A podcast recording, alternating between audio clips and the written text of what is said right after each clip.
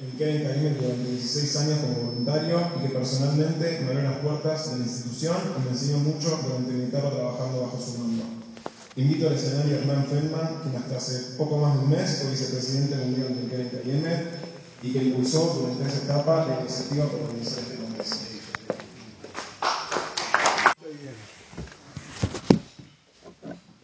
Eh, ¿Allá me, me escuchan suficientemente?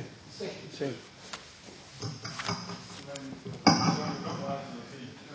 La, esta historia comenzó a principios de año en una llamada telefónica que me hizo, que me hizo Eduardo Gómez con una idea de hacer un congreso contra el antisemitismo. Ya habíamos hecho un congreso de pastores hace unos años, también exitoso, y eh, compré la idea rápidamente, pero hacía falta algún socio para poder financiar todo el tema este. Llamé por teléfono a Jacob Jaguel, que ustedes van a conocer el jueves, presidente de la Organización Sionista Mundial, mi hermano, podemos decir, eh, y recibí también una respuesta inmediata. Creo que al día siguiente ya le llamé por teléfono a Eduardo y le dije, esto se hace. Pero como todas las cosas, no sabíamos si iba a ser realidad, pero hoy estoy convencido de que sí, se hizo. Hemos contado con varios colaboradores para que esto fuera un éxito. Eh, eh, en principio, eh, nos referimos a varios líderes que conocimos en distintas circunstancias eh, y así es como me dirigí también a Gilberto y también a eh, Miguel, eh, que cumplió sus funciones de cónsul de Honduras acá en Israel y que va a estar el último día, entiendo, está en Honduras en este momento. También hemos consultado con amigos a lo largo y a lo ancho de, de Latinoamérica y de cada uno recibimos un nombre, una opinión, una, a alguien a quien invitar.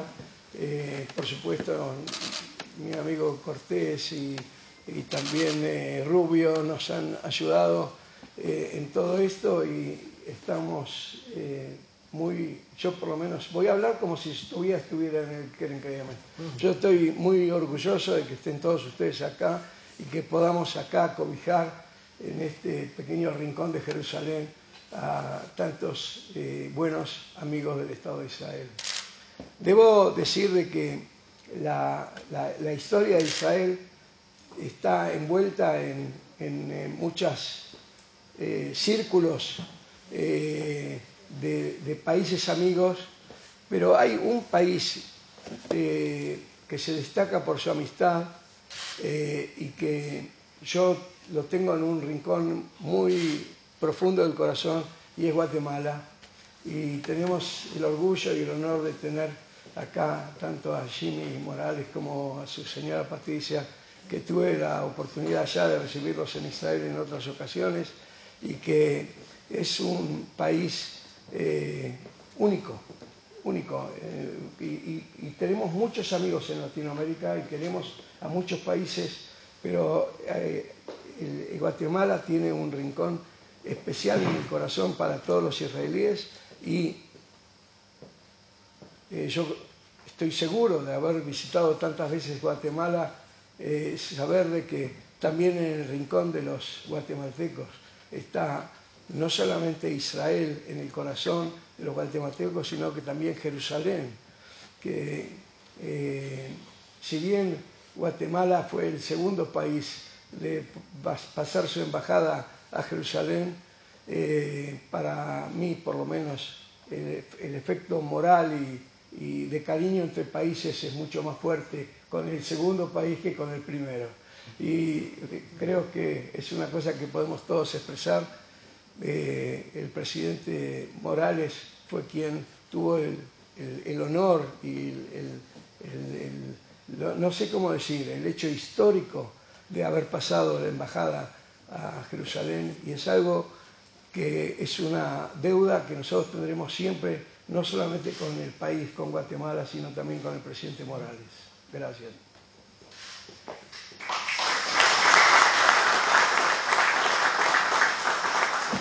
Eh, tenemos eh, eh, tenemos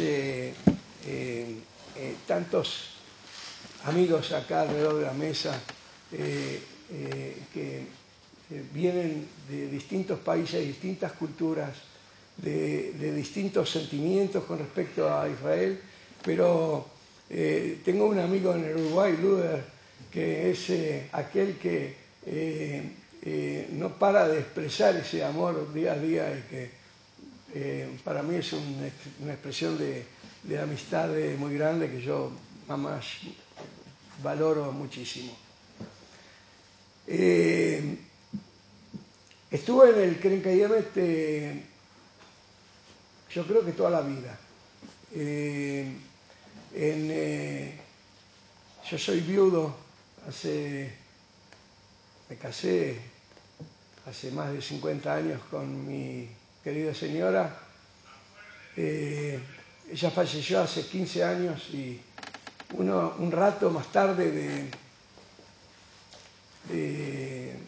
que la enterramos estuve buscando fotos y cosas viejas y, entre ellas encontré un recibo del Keren Kayemet en donde me agradecían a mí y a ella, a ella y a mí, eh, por haber permitido hacer una colecta en pro del Keren Kayemet el día de nuestro casamiento.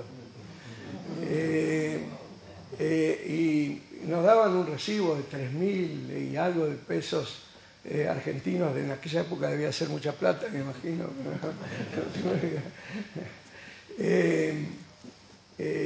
o sea que nuestra vida estuvo envuelta siempre en el Keren Kayemet, en, en, la aportación, en, crear, plantar otro árbol en Israel, en comprar otro trozo de tierra y demás. Eh, Latinoamérica fue el responsable de algo así como el 7% de las compras de tierra que hizo el Keren Y no se olviden que no fueron donaciones de personas ricas. Estamos hablando de principios del siglo. Eran todos inmigrantes, recién llegados. Hoy hay muchos ricos, pero en aquella época eh, era una cuestión de una, de una donación eh, popular de, monedas. Nosotros al colegio judío íbamos los viernes todos con una moneda del bolsillo porque pasábamos todos al lado de la cancilla del Keren a poner una moneda más. Y voy a permitirles contar una historia. hará más de 10 años, llegó una delegación de los colegios ORT de la Argentina. Hay ORT en varios países latinoamericanos. Es una cadena de colegios que tienen relación con la colectividad judía. Eh, y eh, llegaron cinco ómnibuses que iban a hacer plantaciones, los chicos, eh, de árboles en, un bosque del Keren Cayenne y yo fui a saludarlos, decir unas palabras eh, cuando ellos eh, dejaron, cuando ya plantaron el, árbol. Entre ellos había varias personas mayores, cuatro o cinco personas muy mayores. Pregunté qué hacían las personas mayores con, esos, con los chicos. Estaban los, los, los, los los instructores y y esas personas mayores. Me explicaron de que los viajes que hacían primero a Polonia y después a Israel terminaban, eh, eran acompañados por eh, eh, aquellos que pasaron a la Segunda Guerra Mundial y que todavía estaban en vida. O sea que esas cuatro o cinco personas eran aquellos que salvaron sus vidas a pesar de lo que sucedió. Cuando terminé de saludar y de hablar, una viejita con dos bastones en las manos, eh, que después me dijo que llamaba Lea, levanta la mano y dice, ¿yo puedo decir algo? ¿Cómo no? Yo estaba en un montículo de, una roca para estar un poco más alto que, que los chicos. La trajimos a la señora con dificultad hasta que vino y hasta que la pudimos parar sobre ese montículo y poder hablarnos. Y entonces me dice, dice a todos, a todos, eran varios cientos de chicos, dice, yo odiaba la alcancía del Keren la odiaba. Y todos sorprendidos, ¿por qué? ¿Por qué la odiaba? Nos cuenta una mujer muy, muy mayor, que seguramente ya no está con vida, pero que tenía una lucidez extraordinaria. Y dice, cuenta que estaba en el gueto de Varsovia ella, pasando todas las calamidades que todos conocemos de la Segunda Guerra Mundial, y que a pesar del hambre, el frío y las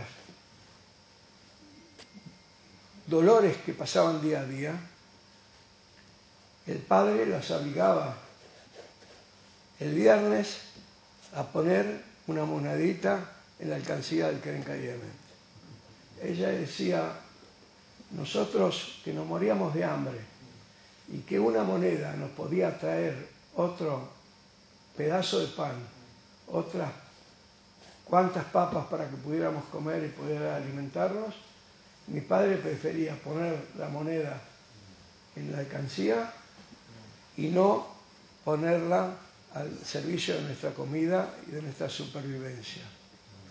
Y yo odiaba los viernes a la alcancía del Keren Cayeme y rogaba para que mi padre nos dejara en paz con esas monedas y que pudiéramos eh, tener otro bocado para irnos a dormir sin hambre. Pero llegué acá a Israel, cuenta Lea, y miro a la derecha y me dicen esto lo hizo el Keren Y miro a la izquierda y me dicen esto lo hizo el Keren Y veo verde, y veo progreso, y veo tierras, y veo este estado. Primera vez en mi vida que llego, dijo que tenía 89 años en ese momento, Dice, hoy entendí, hoy, después de tantos años, acabo de entender que mi papá tenía razón y que fue una bendición cada vez que puse una moneda en la alcancía del Keren y que esa moneda ayudó a hacer lo que yo veo a la derecha, a la izquierda, en cada uno de los paseos que hago. Si ¿Valió la pena irme a dormir muchas veces con hambre? Sí, valió la pena. Valía la pena ver lo que pudieron construir con esa manera. Es una historia que yo no la voy a poder olvidar nunca.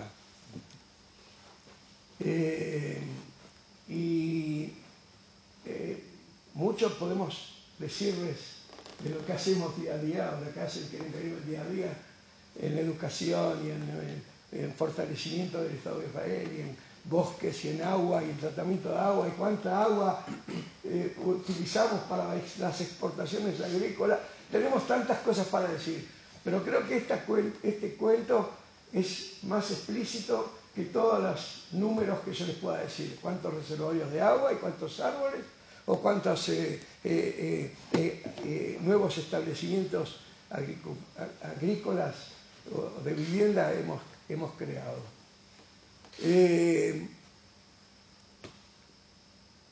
cumplí en estos 17, no 16 años, eh, Ariel, eh, en el que en montones de, funciones. Fui durante 10 años vicepresidente a cargo de las finanzas del Keren presidente de la Comisión de Finanzas y presidente de la Comisión de Inversiones del Keren Estuve durante cinco años responsable para América Latina. Eh, los últimos dos años también vicepresidente y a cargo de, eh, eh, los recursos del Kayemet y de las relaciones internacionales. la verdad que puedo decir, cuando viajo a lo largo y a lo ancho de Israel, junto con el recuerdo de esta señalidad, que en muchos lugares que todos ven pude dejar mis huellas digitales en eso y, eh, eh, siempre dicen, eh, me pregunta la gente, ¿cómo podés hacer para dejar el Keren La gente me identifica con el Keren y, y no cree que yo realmente lo haya dejado, pero sí, lo, he dejado para cumplir funciones que yo creo que son aún más importantes. Estoy eh, al frente de una institución que se llama Meshakem, que eh, le da trabajo a casi 3.000 eh, inválidos o minusválidos. minusválidos también mentales y también físicos. tenemos 23 fábricas a lo largo y ancho de Israel, cuatro de ellas son de ciegos, manejadas y eh, y trabajadas por ciegos únicamente, algo así como 200 ciegos. Eh, tenemos, eh, es una obra social, la empresa social más grande de Israel y siempre me dediqué en forma voluntaria a hacer lo que hago. Esta es algo que eh, día a día, visitando las fábricas, visitando la gente, viendo a quienes le damos la posibilidad de salir de cuatro paredes y brindarse a la sociedad eh, y adelantarlos en muchos casos y darle la posibilidad de volver al mercado de trabajo. Hacemos un trabajo que es eh, increíble y, realmente apasionante. o sea que no dejé el Keren para descansar en casa, sino para trabajar más duro eh, estoy seguro de que esto, eh, eh, este Congreso de verdaderos amigos, socios, camaradas, no sé cómo, llamarlos, pero sí, parte de nuestro, en, un mundo hostil a Israel, tener a cientos de millones de evangélicos que, quieren y que respetan a Israel es algo que para mí es algo increíble que nosotros debemos seguir apoyando y desarrollando. Eh, eh, eh, no, tengo idea de cuáles serán las nuevas políticas que haya en el Crecimiento al respecto, pero no tengo ninguna duda de que toda vez que sea el Departamento Latinoamericano y Nili está en, esté en ello, eh, acompañadas de Ariel, de Joya, ustedes ya nos van a conocer. Eh, eh, también va a haber un rincón cálido en el corazón para poder acercarnos a la familia cristiana. Y no hablé no dije ninguna palabra de Gabriel, nos una amistad de unas cuantas decenas de años y algunos, eh, algunas fuentes eh, eh, cercanas en donde vivimos nuestros primeros pasos del sionismo. O sea que estoy seguro que están en buenas manos, que van a tener un congreso súper excelente. Estoy convencido de que nosotros intentaremos aportar a ustedes parte de lo que ustedes aportan a nosotros y participan con nosotros y, son partes de nosotros. Sin ir mucho más lejos, eh, Rubio es miembro de la directiva de Keren Cayemet en Colombia. No es, eh, no es un invitado, eh, sino que es un invitante a todo esto. y quiero decirles que yo solamente espero que eh, eh, vuestro cariño y vuestra amistad siga por muchos años y por muchas generaciones. Amén.